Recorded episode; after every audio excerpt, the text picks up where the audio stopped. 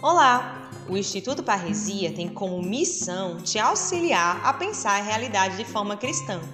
E por isso vamos hoje aprofundar mais um tema importantíssimo da doutrina social da Igreja.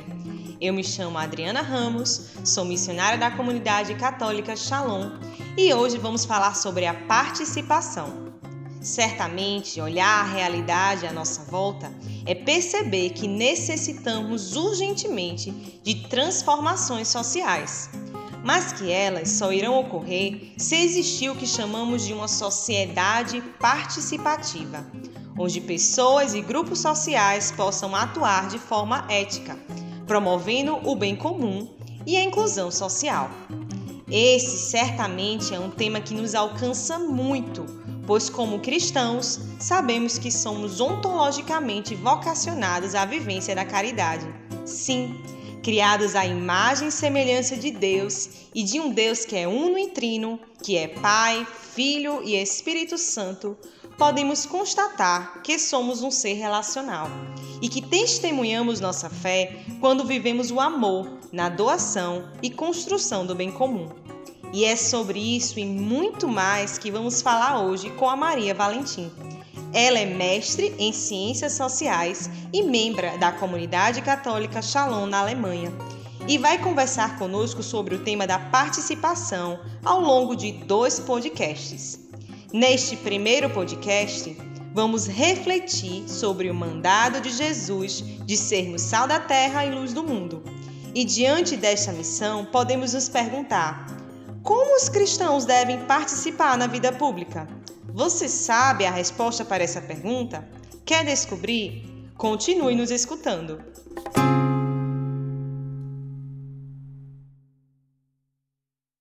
A Pontifícia Academia das Ciências Sociais Vaticana, em uma de suas plenárias no ano de 2017, afirmou: basicamente, uma sociedade participativa é aquela que valoriza os bens relacionais a partir da amizade, da fraternidade e da família, e promove os direitos humanos na consciência que a legislação dos direitos humanos não pode realizar nenhum projeto utópico de transformação social, mas apenas criar as condições positivas nas quais pessoas e grupos sociais possam atuar de forma ética, ou seja, tenham uma oportunidade de se dedicar ao bem mútuo na comunidade desenvolver novas iniciativas sociais geradoras de maior inclusão social.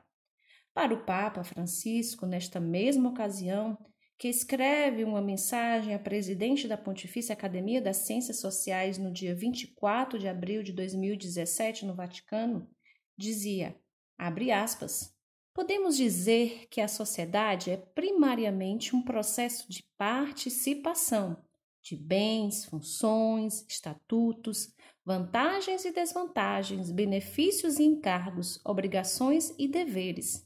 Continua o Papa: as pessoas são partners, ou seja, elas participam, na medida em que a sociedade distribui as partes.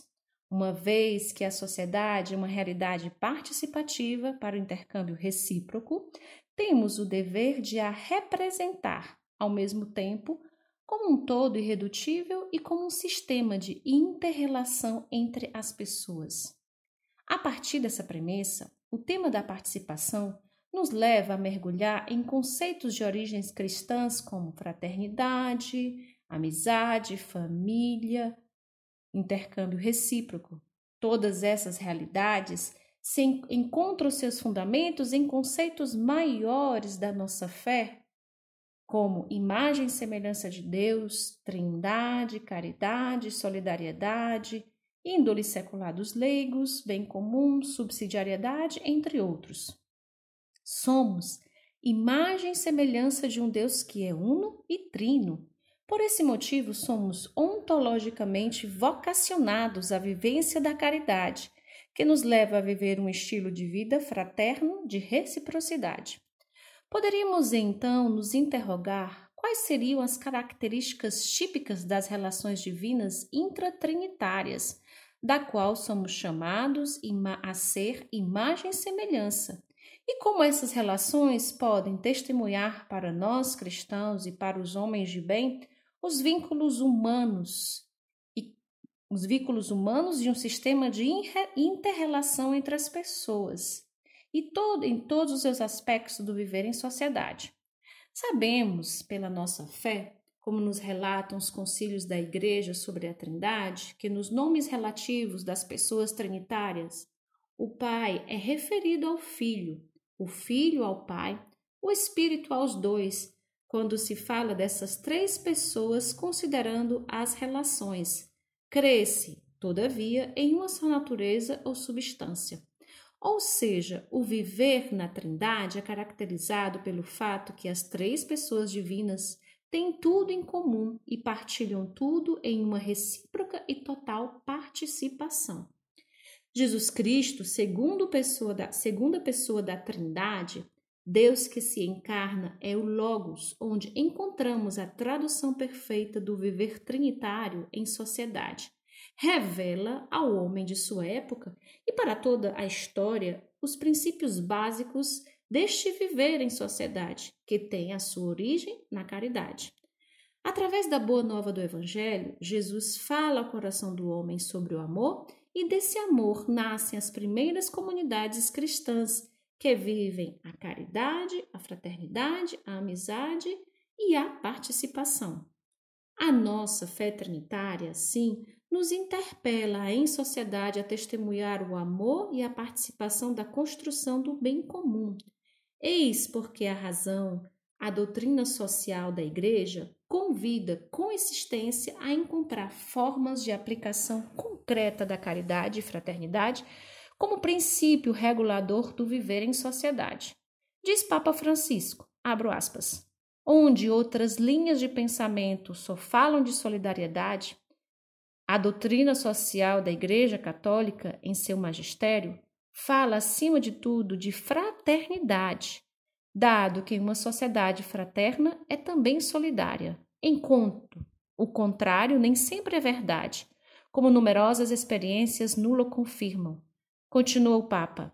A palavra-chave que hoje, mais do que qualquer outra, exprime a exigência de superar tal dicotomia é fraternidade, termo evangélico retomado pelo lema da Revolução Francesa, mas que em seguida a ordem pós-revolucionária abandonou pelos conhecidos motivos até o seu cancelamento do lexo da política e da economia. Foi o testemunho evangélico de São Francisco, salienta o Papa Francisco, com a sua escola de pensamento, que atribuiu a este termo o significado que sucessivamente se conservou ao longo dos séculos, ou seja, de construir o complemento e, ao mesmo tempo, a exaltação do princípio de solidariedade. Com efeito, enquanto a solidariedade é um princípio de planificação social que permite aos desiguais tornar-se iguais, a fraternidade é o princípio que permite aos iguais ser pessoas diferentes. Afirma o Papa: a fraternidade consente que as pessoas que são iguais na sua essência dignidade, liberdade, direitos fundamentais, participem diversamente no bem comum, em conformidade com a sua capacidade, o seu plano de vida, a sua vocação, o seu trabalho, o seu carisma de serviço. Fecho aspas. Falar então do tema participação para os cristãos não significa somente tratar das ações dos mesmos em sua vida pública, o tema é mais abrangente porque nos leva à missão do cristão, do leigo, no seu empenho cristão no mundo, da sua índole secular, da sua vida mística, ou seja, do seu ser pessoa integral. Já o Concílio Vaticano II, na Lumen Gentium, no número 31, nos diz que o cristão tem uma missão particular de, de animar as realidades temporais segundo a sua fé. Também afirma essa realidade a nota doutrinal da Congregação da Fé em 24 de 11 de 2002, quando nos recorda que, no ponto 7, 8 e 9, abro aspas, guiados pela consciência cristã e em conformidade com os valores com elas congruentes, os fiéis leigos desempenham a função que lhes é própria de animar cristamente a ordem temporal, no respeito da natureza e da legítima autonomia da mesma, e cooperando com os outros cidadãos, segundo a sua competência específica e sobre a própria responsabilidade.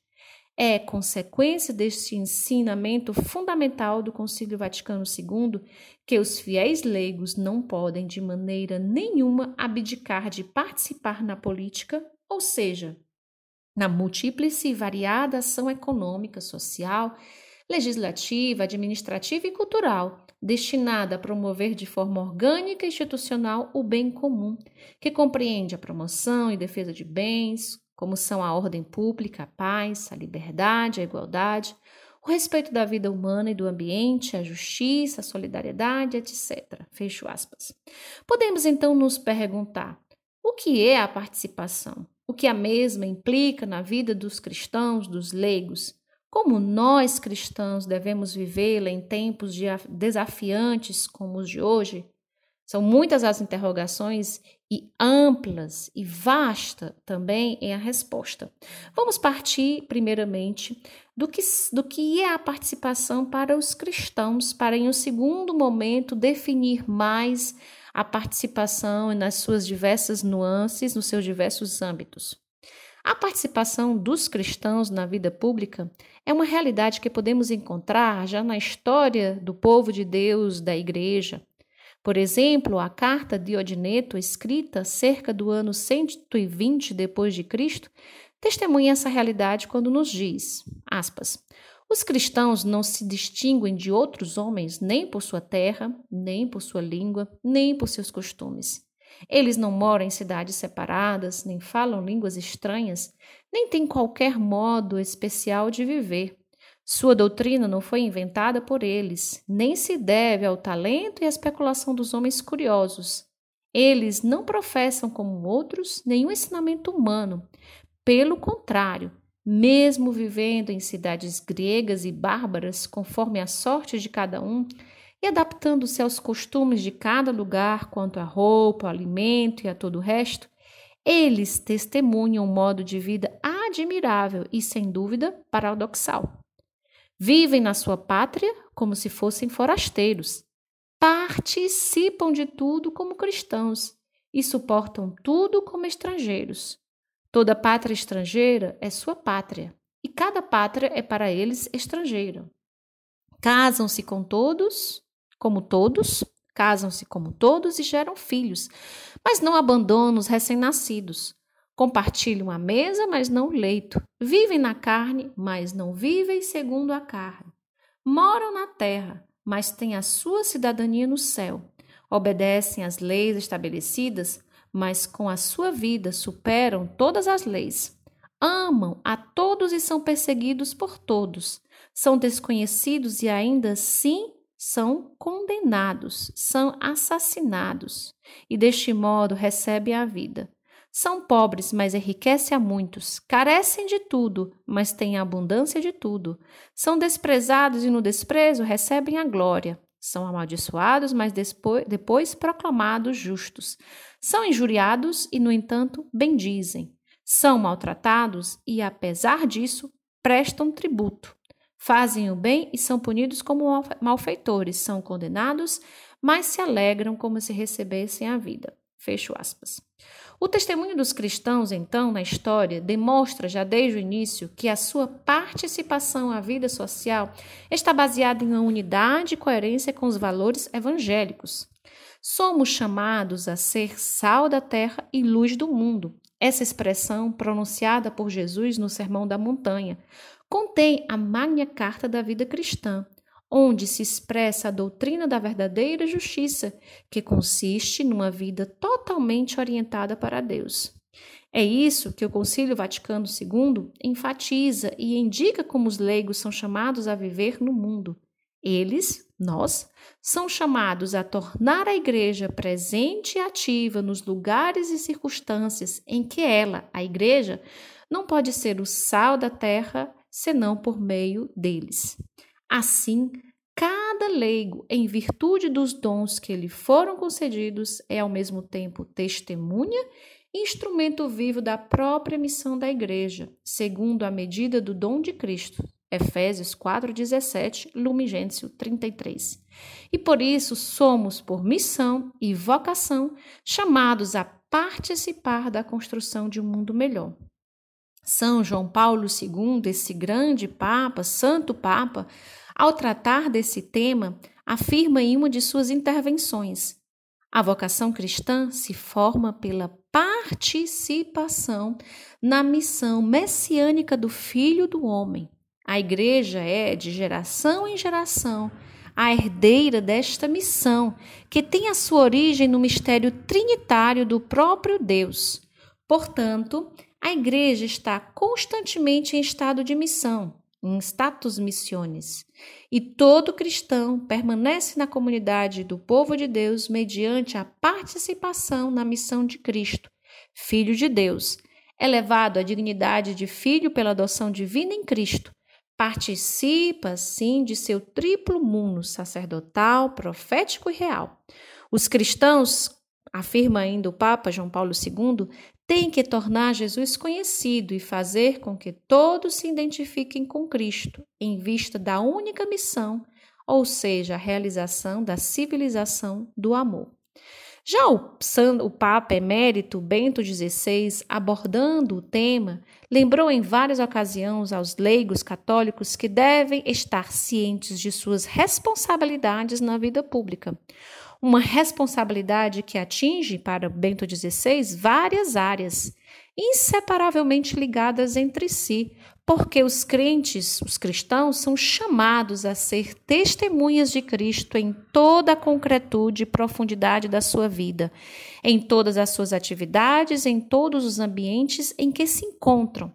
A defesa da vida e do bem da família, afirma o Papa, do trabalho, da economia, da educação e da cultura e, sobretudo, da política.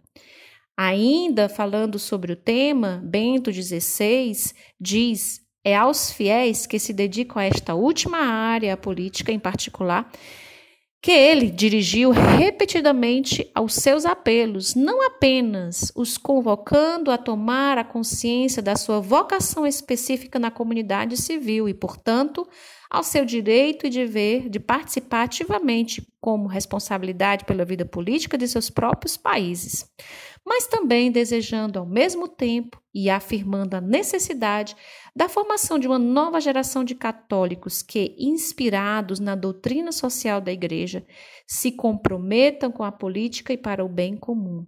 Os cristãos esta é a advertência do Bento XVI, não devem se esquivar da tarefa de, abre aspas, evangelizar o mundo do trabalho, da economia e da política, fecha aspas, que hoje precisa de uma nova geração de católicos comprometidos que sejam coerentes com a fé professada, que possuem rigor moral, capacidade de julgamento cultural.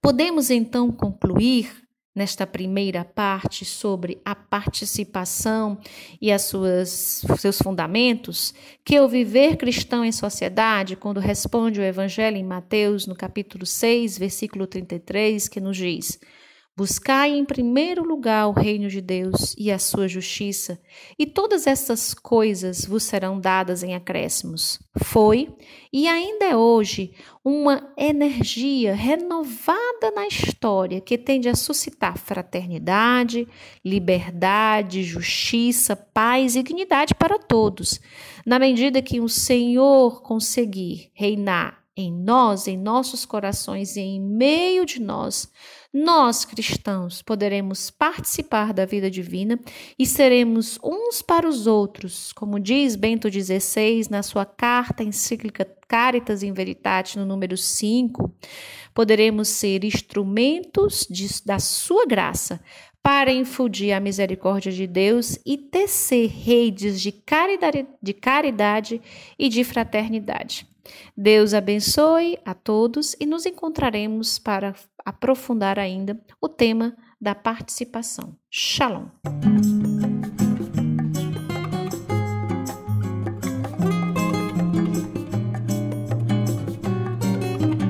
Papa Francisco, em sua mensagem para a celebração do Dia Mundial da Paz em 2014, disse: Nós cristãos acreditamos que na igreja somos membros uns dos outros e todos mutuamente necessários, porque a cada um de nós foi dada uma graça, segundo a medida do dom de Cristo, para a utilidade comum.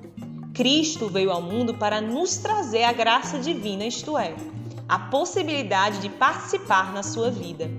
Isto implica tecer um relacionamento fraterno, caracterizado pela reciprocidade, o perdão, o dom total de si mesmo, segundo a grandeza e a profundidade do amor de Deus oferecido à humanidade, por aquele que, crucificado e ressuscitado, atrai todos a si.